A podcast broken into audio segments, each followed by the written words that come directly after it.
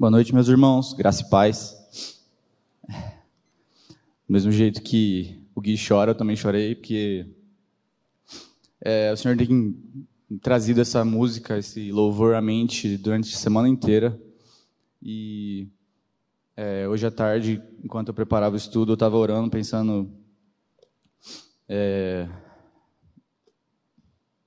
sou incapaz de dar um estudo, sou incapaz de é, sentar aqui e ler um texto e ousar tentar dizer o que o Senhor quis dizer aqui com esse texto.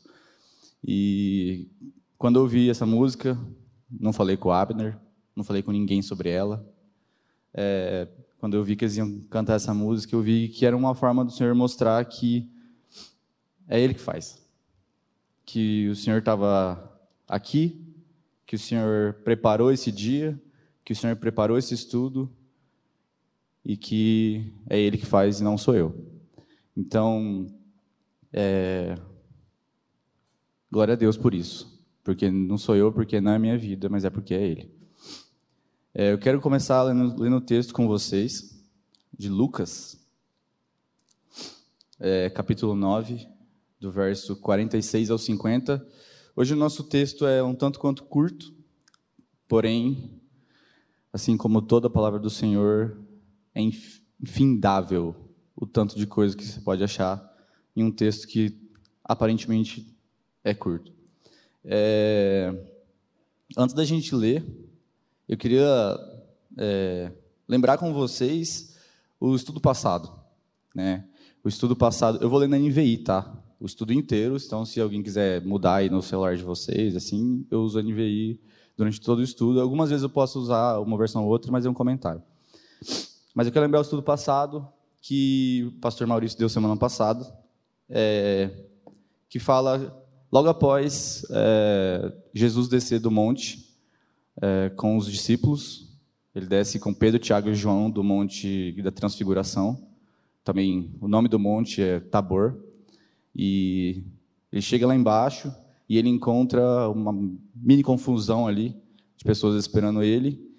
E um pai chega desesperado para conversar com Jesus, trazendo um filho, um menino, até Jesus, porque os outros discípulos que estavam lá embaixo, os outros nove, não conseguiram expulsar o demônio que estava nesse menino. E ele traz até Jesus e Jesus expulsa esse demônio.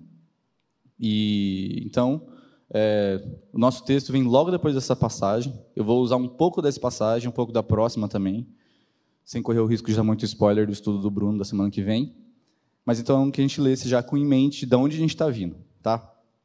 Então vamos lá, no 46. Começou uma discussão entre os discípulos acerca de qual deles seria o menor, o maior. Jesus, conhecendo seus pensamentos, tomou uma criança e a colocou em pé, a seu lado. Então lhes disse: Quem recebe essa criança em meu nome está me recebendo, e quem me recebe está recebendo aquele que me enviou pois aquele que está entre vocês, pois aquele que entre vocês for o menor, este será o maior. Disse João: Mestre, vimos um homem expulsando demônios em teu nome e procuramos impedi-lo, porque ele não era um dos nossos. Não o impeçam, disse Jesus, pois quem não é contra vocês é a favor de vocês. Então, é, queria dar um pouco de contexto para vocês é, da onde está vindo tudo isso, desde lá do começo do capítulo 9. Né? Começo do capítulo 9 é quando Jesus outorga autoridade aos discípulos para eles é, exercerem poder expulsarem demônios e assim vai. Teoricamente, é onde os discípulos se tornam de fato apóstolos. Né? Então, a gente está vindo. De, o capítulo 9 inteiro é Jesus. A gente pode dizer que é como se fosse Jesus instituindo de fato o que é cristologia de, correta né, dele. Então, é, então ele havia subido ao monte para orar e lá aconteceu um dos momentos, dois, duas perícopes para trás, né, no Monte da Transfiguração, no estudo do Guia da semana retrasada. É, Jesus havia subido nesse monte para orar e aconteceu um dos momentos mais maravilhosos da, do ministério de Jesus aqui, que a palavra retrata que é como se Jesus tivesse ficado brilhando como um relâmpago, né? Tamanha comunhão e tamanho momento foi naquele momento ali. Né? De fato, ele foi transfigurado mesmo. Inclusive, apareceram é, Moisés e Elias ali. E aí, para variar, Pedro quis fazer duas tendas para ele dar uma dormida. Né? Então, assim, Pedro era top. É... Então, aconteceu isso. E logo quando é, ele vai descer, acontece isso que eu, que eu comentei aqui no começo, ele encontra essa confusão acontecendo. Então, Jesus chega e expulsa esse demônio com um tanto de facilidade. Se vocês, a gente leu em Lucas, mas se você lê em Marcos, você vê que ele tem uma conversa um pouco mais extensa com aquele, aquele menino e com o pai. Né? Ele não chega lá e só expulsa o demônio, mas ele pergunta né, se fazia tempo o que estava acontecendo e assim vai, mas é um tanto quanto fácil para Jesus. O demônio, quando ele vê Jesus, ele treme. O menino começa a ter convulsões no chão e Jesus pega e fala para ele, né? É, sai desse menino e não volte nunca mais. Porque a palavra fala que se o demônio for sair e for voltar e não e encontrar a casa limpa, ele vai entrar sete vezes mais, né? Então Jesus ordena que ele não volte mais aquele menino. Então essa é, essa, esse comportamento não se aplica mais porque Jesus deu um comando para esse demônio. Tá? Então, Jesus expulsa e as pessoas ficam eufóricas. Né? Então, é, nove discípulos tentaram expulsar esse demônio, que já tinham sido outorgados. Né? E aí, uma das coisas que acontece é que eles perguntam para Jesus, mas por que, que a gente não conseguiu expulsar esse demônio? E aí Jesus pega, pega e responde, é, porque esse, essa, inclusive com essas palavras, né? essa espécie de demônio se expulsa com oração. E algumas versões falam com jejum também. E Jesus estava descendo do Monte da Transfiguração, onde ele passou a noite orando. Né? Então Jesus tem autoridade, por isso que ele fala que é com oração. Jesus desce do monte, essas coisas não são coincidência, mas são é, coisas que o Pai coloca de fato para mostrar o poder disso né? e a autoridade do Senhor Jesus Cristo. Independente disso, a autoridade de Jesus ali fica clara. Né? Jesus desce do monte onde ele estava orando, nove discípulos dele não conseguiram realizar ali uma, é, uma operação que teoricamente deveria ser simples. Né? A gente vai ver mais para frente, ali que a gente leu, que outro cara estava expulsando demônios e aqueles nove não estavam conseguindo. E aí eles pegam e olham para isso e falam assim: Mas espera lá, como assim eu não consegui? E aí Jesus explica. Né? Não bastando isso, as pessoas ficam eufóricas, né? as pessoas ficam maravilhadas com Jesus pessoas começam a, a exaltar Jesus. Nossa, esse cara deve ser o filho de Deus mesmo. Nossa, quanto poder Jesus tem, né? E os discípulos estavam ali, vendo tudo aquilo acontecer, e ao mesmo tempo eles estavam ali vendo que eles foram incapazes de expulsar o demônio que Jesus foi capaz, né? E estou dando esse contexto para vocês entenderem essa situação, porque ao mesmo tempo que os nove não conseguiram, Pedro, Tiago e João não estavam lá. Pedro, Tiago e João, eles estavam em cima do monte, desceram com Jesus, então eles não fracassaram junto com os nove. Eles ainda eram próximos de Jesus e eles eram muito capazes. Afinal de contas, esses nove fracassaram e nós não. Né? Então, a gente estava lá com Jesus no Monte da Transfiguração, a gente viu Jesus sendo transfigurado, claramente a gente é, nós somos os preferidos de Jesus. Né? Então, tudo bem. É, então, os pensamentos que começam a, a fomentar no coração deles estão descritos. É, a gente consegue pensar assim, é, expressões como: eu também quero ser assim. Eu também quero ter essa autoridade que Jesus tem. Eu também quero maravilhar as pessoas. Eu também quero causar nas pessoas o que Jesus causa. Então, esses pensamentos começam a ser nutridos no coração dos discípulos, né, de querer ser como Deus, de querer ser como o Mestre, de querer ser como aquele que tudo pode. Não foi o pensamento que gerou o pecado original? Não foi o pensamento que fez o pecado original acontecer, onde Eva foi lá e comeu a fruta, deu a Adão, porque eu quero ser como Deus é. Né? E essa foi a artimanha que Satanás usou para convencer. Né? E é esse, é essa artimanha que está sendo usada aqui também no coração dos homens. Então, é, Jesus faz questão, vamos, vamos ler lá no 9, 43 e 44. Lá fala assim, ó, no 43, e todos ficaram atônitos ante a grandeza de Deus. Estando todos maravilhados com tudo que Jesus fazia, ele disse aos seus discípulos, sabendo o que estava passando já no coração deles, por que, que Jesus, do nada, pega e manda essa, no 44? Ouçam atentamente ao que eu vou dizer o filho do homem será traído e entregue nas mãos dos homens. Por que, que Jesus pega, realiza essa, essa expulsão do demônio, Todo mundo fica maravilhado e exalta Jesus, e aí Jesus pega e fala isso para os seus discípulos: que ele vai, o filho do homem vai ser traído e entregue aos homens. Porque ele quer mostrar para os discípulos dele que a missão dele não é essa. Que a missão dele não é maravilhar pessoas, não é mostrar para as pessoas a autoridade dele. A missão dele é a cruz. A missão dele é ir até o fim da missão em Jerusalém, que é para onde ele vai. A partir de agora, Jesus vai começar a caminhar para Jerusalém e ele não está preocupado com o que as pessoas estão achando dele. Ele não está preocupado nem um pouco com isso, na verdade. Então, ele traz isso à mente dos discípulos e traz e dá uma, como que posso dizer, uma é, coloca um parâmetro que é eu que sou o cara que maravilho pessoas, eu que sou o autor da vida, eu que sou o rei do universo, que estou aqui para cumprir uma missão que até então eles não sabiam, não entendiam o que era isso vou ser entregue nas mãos de homens e morrer. Então, se eu, que sou esse cara, estou me colocando nessa condição, prestem atenção no que eu estou fazendo e não no que o coração de vocês está nutrindo. Então, com isso em mente, é, a gente também tem que levar em conta que o Messias, para os judeus, o Messias para o povo de Israel, ele era visto como alguém que, que ia libertar a nação de Israel dos romanos. Ele ia libertar a nação de Israel de toda a escravidão. Então ele ia vir em cima de um cavalo branco com uma espada, ia sair acabando com tudo, e finalmente o povo judeu seria livre dos romanos. Então, para eles, para os judeus e para os discípulos também, porque até então a palavra que fala, se a gente lê, é, no, 40 e, no 45, fala assim: era-lhes encoberto para que não entendessem. Então, eles ainda não tinham dimensão de qual era a missão do Senhor Jesus Cristo. Eles não tinham ideia do que era isso. Tanto que quando Jesus ia ser preso, Pedro tirou a espada porque ele não queria deixar. Porque para eles o Messias era alguém forte, era alguém que não deixava ninguém pisar em cima dele. E a gente está vendo isso acontecer aqui. A gente vai, se vocês continuarem aqui, mais para frente, Pedro, é, João pergunta para Jesus se ele quer que manda fogo nos samaritanos porque eles rejeitaram Jesus.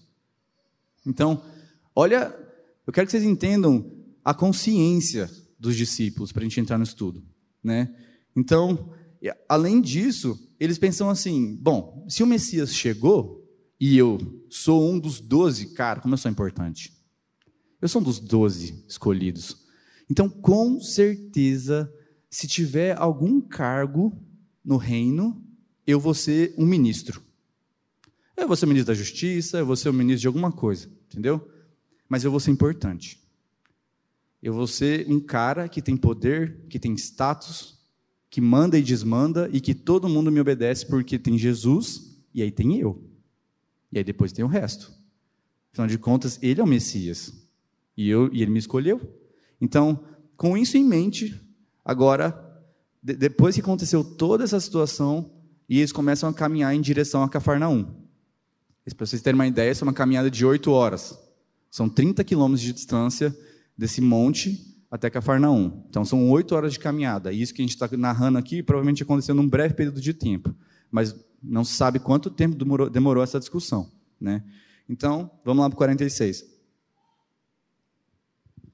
Começou uma discussão entre os discípulos acerca de qual deles seria o maior.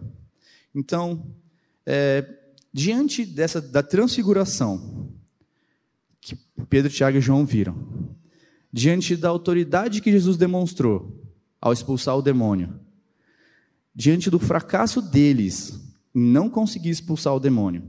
Né? Diante da afirmação da humilhação de, de Cristo. Né? Jesus falou que eu vou ser entregue aos homens e eu vou morrer. Diante disso também, né? o debate vira sobre o quê? Para pensar tudo o que acabou de acontecer, de repente aqueles 12 caras começam a andar do lado de Jesus e eles podem debater sobre qualquer coisa. E eles escolhem debater sobre uma coisa: quem que é mais importante aqui? Quem de nós é o mais importante? Né? Quem de nós é o maior no reino de Deus? Então, eles não estavam focados é, eles, na verdade, eles estavam focados na coroa deles. Eles estavam focados na glória deles. Eles estavam focados no reconhecimento deles. Estavam focados em ser alguma coisa, em parecer alguma coisa. Eles não estavam focados no sofrimento. Eles não estavam focados é, no sacrifício. Eles não estavam focados em quem Jesus é e para que ele veio. Eles estavam pensando neles mesmos. Né? Então, os discípulos estavam colocando sua confiança e mérito né, neles mesmos e eles queriam ser dignos de alguma coisa especial e exclusiva. Né? Então, isso a gente pode pensar assim, e até quero deixar isso bem claro, né? A gente pode olhar, como a gente muitas vezes pode pensar isso, olhar para uma situação dessa e pensar assim: eu não seria assim. Eu não faria isso. Meu Deus, esses caras são muito sem noção. Mas quantos de nós não fica feliz ou buscando aquele like na sua foto? Quantos de nós não fica procurando seguidor no Instagram? Quantos de nós não fica procurando aceitação das pessoas ou reconhecimento, ao invés de a gente buscar o reino de Deus? Ao invés de a gente buscar o sacrifício, né? Ao invés de a gente buscar ser pó mesmo. Porque o nosso Salvador virou pó. Nosso Salvador foi traspassado, foi crucificado, foi humilhado, cuspido, em silêncio. E nós estamos buscando like. E nós estamos buscando reconhecimento. A gente está buscando é, pisar em cima dos outros para que eu seja maior. Porque maior é uma palavra que denota comparação. Se eu sou maior, eu sou maior que alguma coisa. Para eu ser maior, alguma, alguma coisa ou alguém precisa ser menor. Então, quem é menor do que eu? Se no reino de Deus eu preciso buscar ser o menor. Então, se eu estou buscando ser maior que alguém, eu estou muito errado. E eu estou errando o alvo completamente. Porque no reino de Deus, nossa busca é por insignificância. Nossa busca é para que nós sejamos invisíveis e que o Senhor e somente Ele apareça. Então, esses homens que a gente que a gente está vendo aqui, eles foram a primeira geração de pregadores do Evangelho. Tiveram contato direto, físico, presente com o poder de Deus, que é Jesus. E mesmo assim, eles não aprendiam. Né? Então, é, de novo, não adianta a gente ficar olhando e falando assim, ah, esses caras são assim, mas eu não sou. Né? Eu aprendo de primeira. Quantas vezes eu tive que ouvir uma, ministração aqui na frente sobre alguma coisa, ou um irmão vir conversar comigo sobre alguma coisa, e amanhã eu estou caindo no mesmo erro, conscientemente ou inconscientemente. Mas o que, que eu tenho feito para que eu não caia de novo naquilo que o Senhor tem ensinado? Então, os discípulos somos nós. Somos nós, com o nosso coração arrogante, com o nosso coração duro, com o nosso coração que sabe mais. Né? Então, eu queria ler com vocês um texto que está em Marcos, capítulo 10, verso 42. Até o 45, Gabi. Então fala assim: Jesus os chamou e disse: Vocês sabem que aqueles que são considerados governantes das nações as dominam, e as pessoas importantes exercem poder sobre elas. Não será assim entre vocês. Ao contrário, quem quiser tornar-se importante entre vocês deverá ser servo, e quem quiser ser o primeiro deverá ser escravo de todos, pois nem mesmo o filho do homem veio para ser servido mas para servir e dar a sua vida em resgate por muitos. Então, esse texto aqui, só para vocês terem ideia, ele vem Jesus respondendo Pedro, não, João e Tiago, que estavam pedindo para Jesus para quando Jesus morresse e fosse para o céu, e quando eles fossem também, para que eles ficassem sentados à destra e à esquerda de Jesus. Então, isso aqui acontece muito tempo depois da passagem que a gente está vendo aqui, e João e Tiago, que são irmãos, acho que se não me engano, em Mateus fala que a mãe deles foi falar com Jesus, pedindo para eles sentarem à destra e à esquerda de Jesus. Então, eles não aprendiam.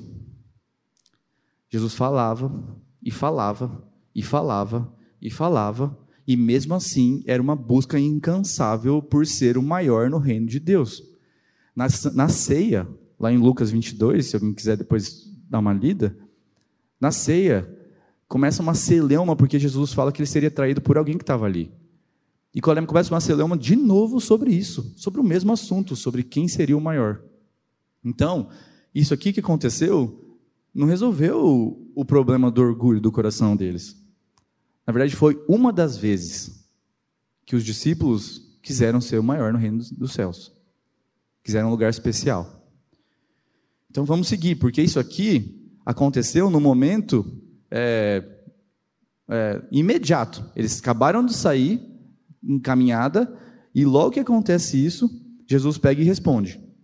No 47. Vamos voltar lá para Lucas 9, 47.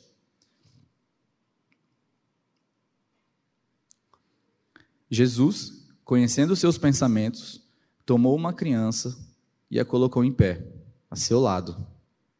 Então lhes disse: Quem recebe essa criança, em meu nome está me recebendo. E quem me recebe, está recebendo aquele que me enviou. Pois aquele que entre vocês for o menor, este será o maior. Então, eu gosto do 47, da versão da Ara, Gabi, se você quiser puder pôr, por favor. No 47 ele fala assim: Mas Jesus Sabendo que se lhes passava no coração, tomou uma criança e colocou-a junto a si. Eu acho que coração traduz melhor aqui do que pensamento. Porque coração é o cerne do ser humano. Como se fosse a vontade do ser humano. Então não era um pensamento, era o coração. Jesus conhecia o coração deles mesmo. Né? Então, aqui, é, quando Jesus pega e fala da criança, é, foi até uma surpresa, porque dando uma. Quando eu estava lendo sobre, estudando, eu achei alguns comentários históricos mesmo sobre isso, sobre as crianças no, nessa sociedade que, que Jesus estava inserido aqui, de que é, a sociedade grega e judaica ela não valorizava as crianças como nós valorizamos. Então, a gente hoje, é, na sociedade ocidental, principalmente mais moderna, a gente olha para uma criança como se fosse é, o bem mais precioso da sociedade. Eles são nossa herança. E tudo bem, a palavra fala isso de fato. Só que na, nessa sociedade aqui que Jesus está inserido, não era assim. Porque em sociedades onde a gente tem uma taxa de mortalidade alta, e em sociedades onde uma taxa de mortalidade infantil alta, e em sociedades onde é, é muito necessário o trabalho de braçal, crianças são frequentemente colocadas para trabalhar. Você pode ver em sociedades pobres por aí que crianças de 8 anos, 7 anos estão trabalhando na roça com o pai, e assim vai. E se a mortalidade das crianças é muito alta, a sociedade começa a ficar anestesiada com a morte deles. Porque senão não sobrevive, ninguém consegue psicologicamente suportar isso. E essa era a sociedade que eles viviam. Né? Imagina, era uma sociedade muito antiga, com pouco acesso a remédio, nada disso. Então as crianças tinham esse status. Né? Fora que as pessoas tinham muitas crianças. Então você imagina, é uma sociedade que tem muitas crianças, muitas delas doentes, muitas delas estão é, à margem da sociedade de fato, porque o pai tem lá 15 filhos, 20 filhos, e fica aquela criançada correndo, às vezes uns três não voltam para casa à noite, no outro dia volta, e assim vai. Então, tanto que Jesus está andando e ele brota uma criança. Você vê? Jesus está andando, de repente ele pega uma criança. Da onde saiu essa criança? Então, a gente percebe que crianças nessa sociedade são vistas com é, num sentido totalmente diferente do que a gente tem de criança. Ela não é vista como especial, mas o Senhor mostra que ela é rejeitada, que ela não tem um papel importante. Então, é, crianças, além de serem simples, elas eram literalmente menores do que todo mundo, porque elas são pequenas, elas são simples porque elas não sabem nada, não sabem ter um papo cabeça, elas não são importantes, porque se morrer 10, ninguém sente falta na sociedade. Então, assim, é uma sociedade que, de fato, crianças não importam. Então, quando Jesus pega uma criança, não é num tom de eu vou pegar essa criança aqui, vou colocar do meu lado, para mostrar, olha que criança especial que está do meu lado. Como a gente faz isso. Se eu chamasse qualquer criança aqui, você ia falar, oh, lá eles não tinham isso. Né? Então, Jesus mostra esse ser humano que os adultos judeus não veem valor e coloca do lado dele e fala: ele é importante para mim. Essa criança que vocês não veem nenhum valor nela, essa criança que vocês tanto faz essa criança está trabalhando, tanto faz essa criança se está morrendo criança logo quando nasce, tanto faz para vocês isso, para mim ela tem muito valor. Então vocês devem recebê-la do mesmo jeito que eu a recebo, com importância. Não é num sentido de essa criança, ela é humilde. Porque criança, gente, é, eu não conheço crianças muito que dão sinais de humildade.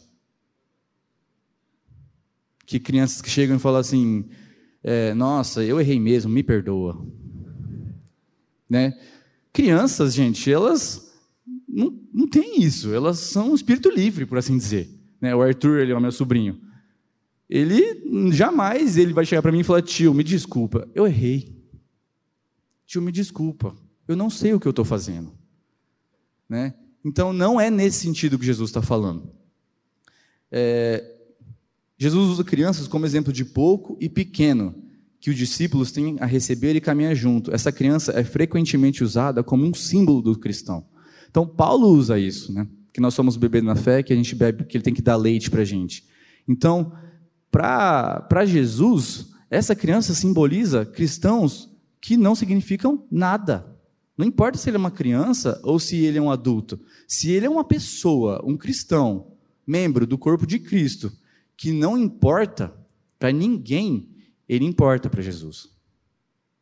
Se ele é aquele cara que não tem conhecimento, que não tem uma dialética boa, não sabe conversar, não sabe se expressar, se relacionar, não cheira bem, não é bonito, não é nada. É aquele cara que ninguém quer ter nada com ele. O que Jesus está falando aqui quando ele fala assim: quem recebe essa criança em meu nome está me recebendo, é isso. Essa pessoa que significa nada nessa sociedade, essa pessoa que não importa para a sociedade, porque ela não agrega em nada na sociedade, importa. Quem recebe, está me recebendo.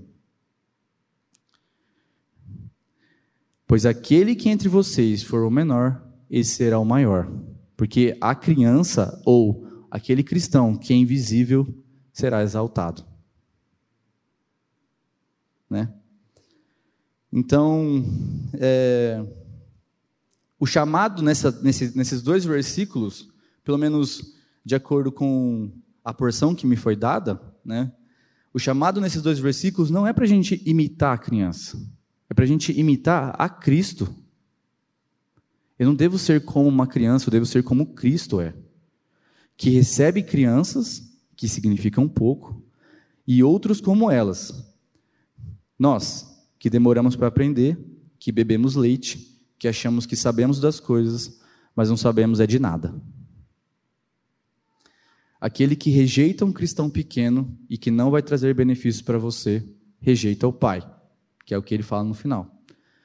Né, no final, não, ele fala: quem me recebe está recebendo aquele que me enviou. Né, e se a gente quiser ser considerado grande, a gente precisa de fato ser pequeno. Né, humildes de fato genuinamente humildes e receber os pequenos e esses que são rejeitados entre nós. E segue. Vamos ler o 49. Disse João: Mestre, vimos um homem expulsando demônios em teu nome e procuramos impedi-lo, porque ele não era um dos nossos. Não o impeçam, disse Jesus, pois quem não é contra vocês é a favor de vocês. Gabi, põe o 49 na, na Ara, por favor. Porque ele fala assim, na 49, né? Falou João e disse: Mestre, Vimos certo homem que, em teu nome, expelia demônios e lhe proibimos, porque não segue conosco. Eu acho que esse finalzinho que ele fala, a diferença entre não era um dos nossos, mas ele fala não segue conosco, é melhor traduzido. Né? Então, é, alguns comentários que eu li sugerem que João, diante de tudo isso, essa, como que eu posso dizer, guascada que Jesus estava dando neles, diante de tudo isso, João pega e fala: vamos mudar de assunto. Vamos mudar de assunto, vou fingir demência aqui, nós, a gente, a gente tá, não está entendendo nada do que está acontecendo, então vou mudar de assunto. E aí ele pega e fala assim: Senhor, a gente está acertando em algumas coisas, ó, vou falar. E ele pega e fala isso, né? Manda essa, me dei bem. E aí, é, só para vocês terem ideia, esse é um dos únicos momentos onde, se não me engano, acho que esse é o único momento que João fala pelos doze discípulos. É o único momento que João fala com Jesus falando assim, estou falando por todos, tá? Tal.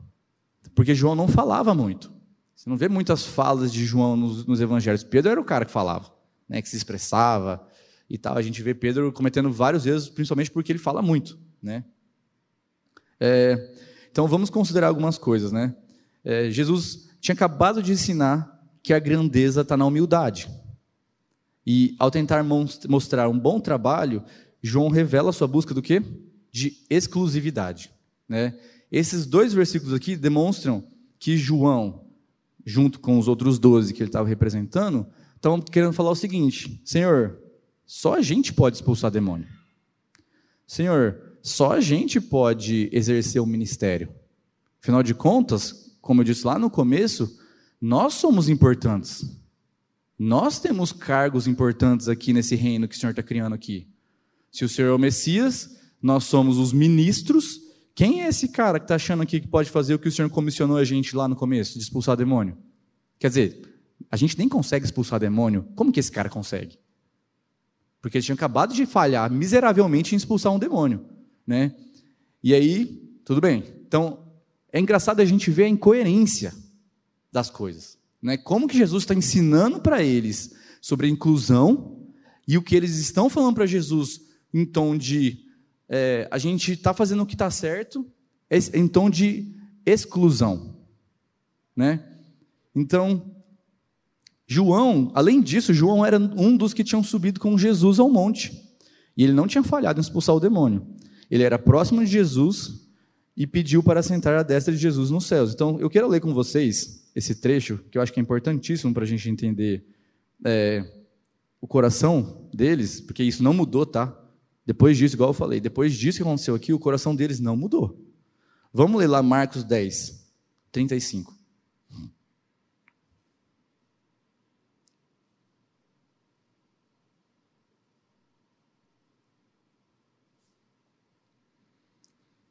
Nisso, Tiago e João, filho de Zebedeu, aproximaram-se dele e disseram: Mestre, queremos que nos faça o que vamos te pedir. Tipo assim, nós vamos te pedir um negócio, a gente quer que você faz, tá? Faz. O que vocês querem que eu faça? perguntou Jesus. Meu, ele era muito paciente, né? Muito. E eles responderam: Permite que, na tua glória, nos assentemos um à tua direita e outro à tua esquerda. Disse-lhes Jesus: Vocês não sabem o que estão pedindo. Podem vocês beber o cálice que eu estou bebendo, ou ser batizados com o batismo com que eu estou sendo batizado? Então, olha só, Jesus está dizendo para eles que eles não sabem o que eles estão pedindo. Olha o que vocês estão me pedindo, né? E eles respondem: Podemos. No verso seguinte, no 39, eles falam: A gente pode. Manda.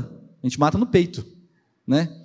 E aí Jesus lhes disse: Vocês beberão o cálice que eu estou bebendo e serão batizados com o batismo com que eu estou sendo batizado. Aí o 40, que é importantíssimo. Mas o assentar-se à minha direita ou à minha esquerda não cabe a mim conceder.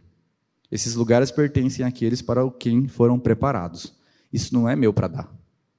É o Pai que decide. Então Jesus se coloca, Jesus aqui se coloca de novo como sujeito ao Deus, ao Pai. É a vontade do Pai que importa e não a dele. Se Jesus falasse, provavelmente se Jesus falar, eu quero que esses dois sentem à minha destra e à minha esquerda, Talvez o Senhor até concedesse isso, mas o Pai que decide isso. É a vontade do Pai que prevalece. Jesus não está preocupado em realizar a vontade dele, mas a vontade do Pai. Então, vamos voltar lá onde a gente estava. No 49 e 50, né? É, então, João era um dos que tinha subido com Jesus no Monte da Transfiguração. Ele tinha tido uma experiência incrível e sobre-humana de ver Jesus transfigurado de fato. Tinha visto Elias e Moisés. É, era próximo de Jesus, ou seja, isso também é um problema no coração humano, porque Jesus estava desde da, de alguns, muitos versículos atrás, desde aquele momento que aquela, não sei se vocês lembram do estudo, daquela mulher que encosta na barra da, do manto de Jesus e é curada. Jesus vai lá e ressuscita a filha de Jairo. Desde aquele momento, Pedro, Tiago e João são escolhidos para serem os três mais próximos de Jesus. E desde aquele momento no, tem sido nutrido no coração deles uma, uma imagem de que nós somos exclusivos, de que nós importamos mais. Como se porque Jesus escolheu eles para ser amigo deles, para ser um, mais próximos, eles fossem mais do que outros. Né? Então isso estava sendo nutrido no coração deles. É, então, eles exibem uma, uma atitude elitista completamente ao querer dizer de que só eles poderiam expulsar esse demônio. Né? Então, é,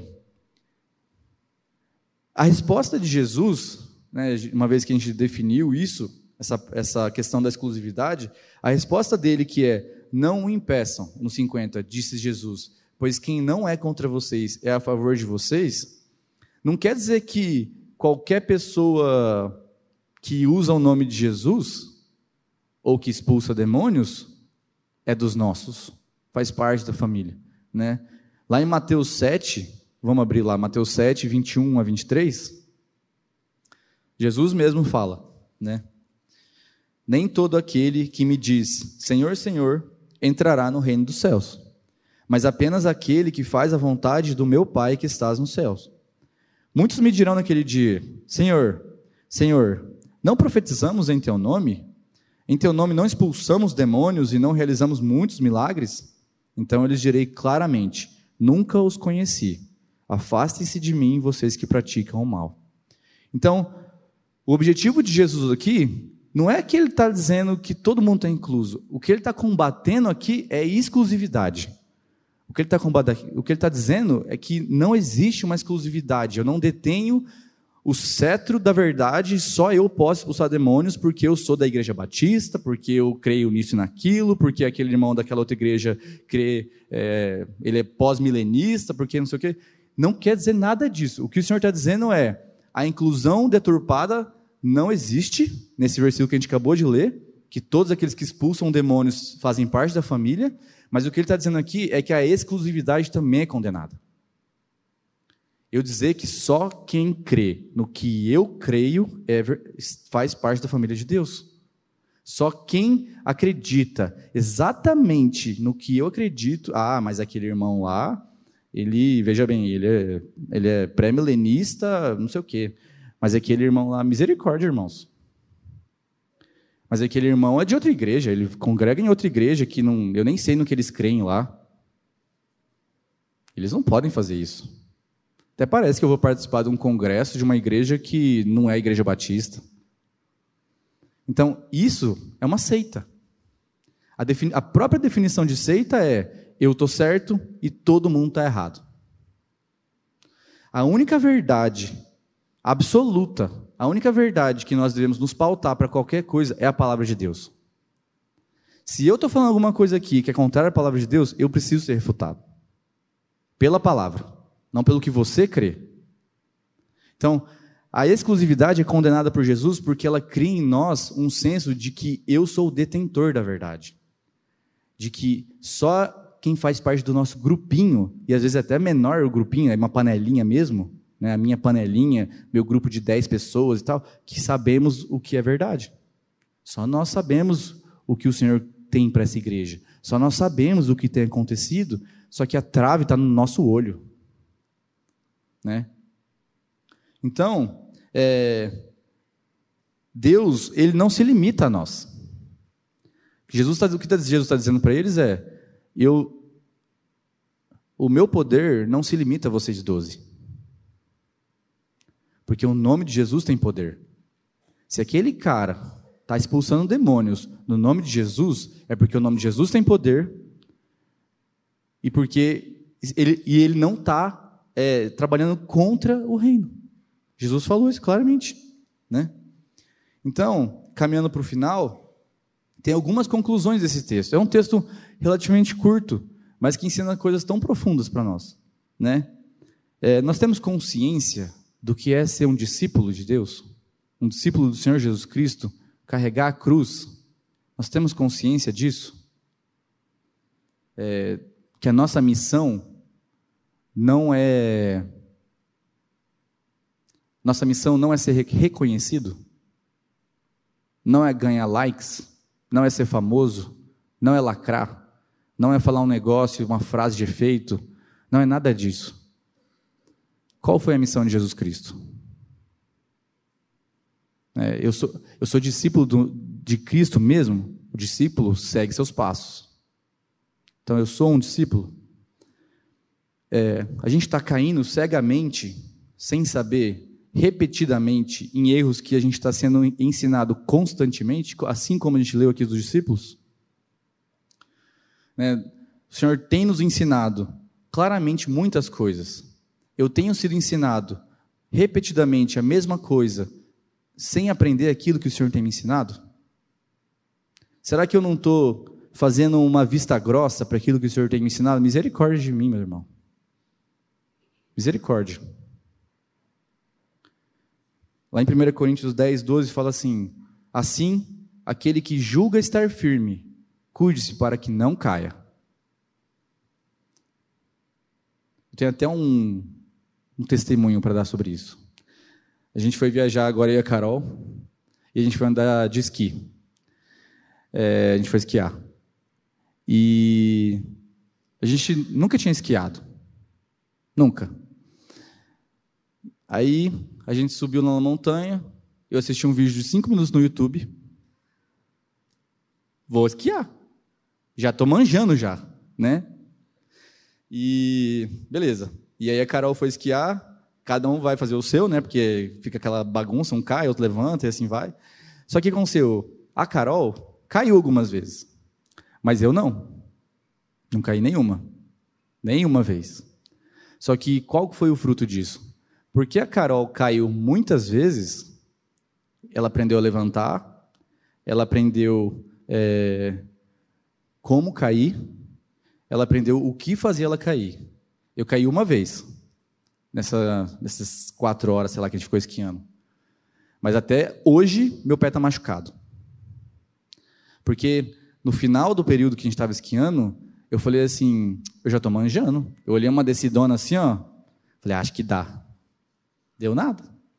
Tomei um capote, quase quebrei o pé numa montanha, porque eu confiei em mim mesmo. Porque eu pensei, eu já estou sabendo caminhar com as próprias pernas.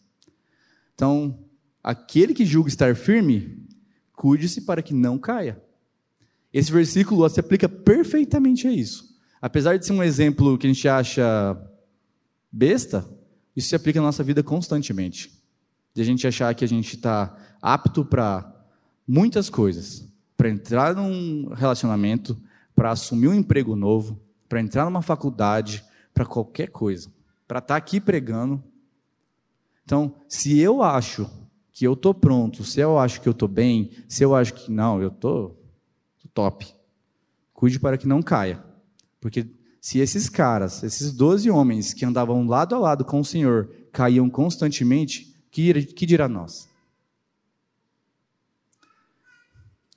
É, nós não somos grandes quando buscamos a grandeza. Somos grandes quando somos pequenos e buscamos desaparecer em serviço ao Senhor, quando somos verdadeiramente e genuinamente humildes. É...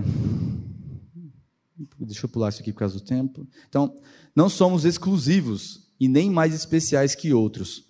Somos servos inúteis. Eu quero ler com vocês Lucas 17:10 que fala assim: Assim também, vocês quando tiverem feito tudo o que for ordenado, devem dizer: somos servos inúteis, apenas cumprimos o nosso dever. Então nós não somos especiais porque a gente tem cumprido o propósito do Senhor. Não é porque você está cumprindo o que o Senhor tem te designado que você pode olhar e falar assim: nossa, eu sou muito top, cara. Eu sou muito especial. O Senhor me chamou para fazer missão, eu estou fazendo missão aqui, ó. Eu estou, abre aspas, ganhando almas para Deus, fecha aspas. E a palavra o Senhor fala. Quando vocês tiverem feito tudo o que for ordenado, devem dizer: somos servos inúteis, apenas cumprimos o nosso dever. Que nós crucifiquemos nossa arrogância, meus irmãos, e nosso orgulho, porque o nosso orgulho é a raiz de quase todos, se não todos os nossos pecados. Por fim, o Senhor nos deixa um encorajamento e uma promessa sobre a nossa curta vida nesse mundo que eu queria ler com vocês. Está lá em 1 Pedro 5, de 5 a 9. Fala assim: Da mesma forma, jovens, sujeitem-se aos mais velhos. Sejam todos humildes, uns para com os outros, porque Deus se opõe aos orgulhosos, mas concede graça aos humildes. Portanto, humilhem-se debaixo da poderosa mão de Deus, para que ele os exalte no tempo devido. Lancem sobre ele toda a sua ansiedade, porque ele tem cuidado de vocês. Estejam alertas e vigiem. O diabo, o inimigo de vocês, anda ao redor como leão, rugindo e procurando a quem possa devorar. Resistam-lhe, permanecendo firmes na fé, sabendo que os irmãos que vocês têm em todo o mundo estão passando pelos mesmos sofrimentos. Então, meus irmãos, queria concluir com esse texto, dizendo que esse encorajamento deve ser o nosso encorajamento. De que é, nós sejamos exaltados no tempo que o Senhor tem para nós. E se, Senhor, e se esse dia não chegar aqui nessa terra, amém. Porque o nosso Senhor, aquele que nós dizemos que nós seguimos, morreu numa cruz por nós. Se você não crê nisso, se você não conhece Jesus Cristo, eu te convido a conhecer. Um cara, um homem, que é Deus, que se fez homem, veio para essa terra, foi humilhado, passou por tantas provações, suportando a todas com santidade e perfeição, foi crucificado, atraindo você, me atraindo, me incluindo, te incluindo. Cada um de nós foi incluído naquela cruz. Cada um de nós foi atraído naquela cruz. E ele se tornou pecado por nós. Ele, se, ele sentiu toda a nossa vergonha. Toda a vergonha que você sente quando você comete um pecado, ele sentiu somado todas as nossas vergonhas naquela cruz. E o céu escureceu nesse momento, tamanha vergonha era. Mas ele venceu a morte e ressuscitou no terceiro dia, para que nós tivéssemos nova vida. E é esse o Senhor Jesus que nós seguimos. E se eu sigo Ele, é isso que eu devo almejar: a humilhação. Porque aquele que segue ao Senhor Jesus Cristo, jamais, jamais, meus irmãos, vai ser exaltado nessa terra por homens. Mas nós seremos perseguidos. E glória a Deus por isso. Porque a perseguição é sinal de que nós estamos caminhando como Jesus caminhou, porque ele foi o mais perseguido de todos e até hoje é. Então, eu queria concluir o estudo de hoje dizendo que é, como é precioso o aprendizado, como é precioso a gente poder estar junto aqui aprendendo a palavra do Senhor.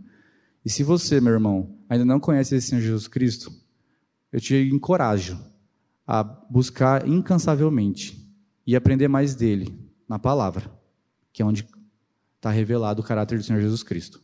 Amém? Paizinho amado, essa é a tua palavra. Eu te agradeço, meu Deus, porque o Senhor é um Deus de detalhes, porque o Senhor capacita, porque é o Senhor que faz. E te peço, Paizinho, que o Senhor é, opere no coração desses jovens, Pai, assim como o Senhor tem operado no meu, para que nós não sejamos recorrentes nos nossos erros, Pai, para que o Senhor é, seja de fato aquele a quem nós damos toda a glória da nossa vida. Que nós não busquemos nossa própria glória, nosso próprio é, umbigo, Pai, mas que seja somente a Ti. Eu te agradeço, Pai, pelo, pelo sacrifício que foi feito naquela cruz. Te agradeço, Pai, porque se não fosse por isso, nós estaríamos perdidos, Pai, e condenados ao inferno. Em nome de Jesus, meu Deus, que eu te agradeço novamente. Amém.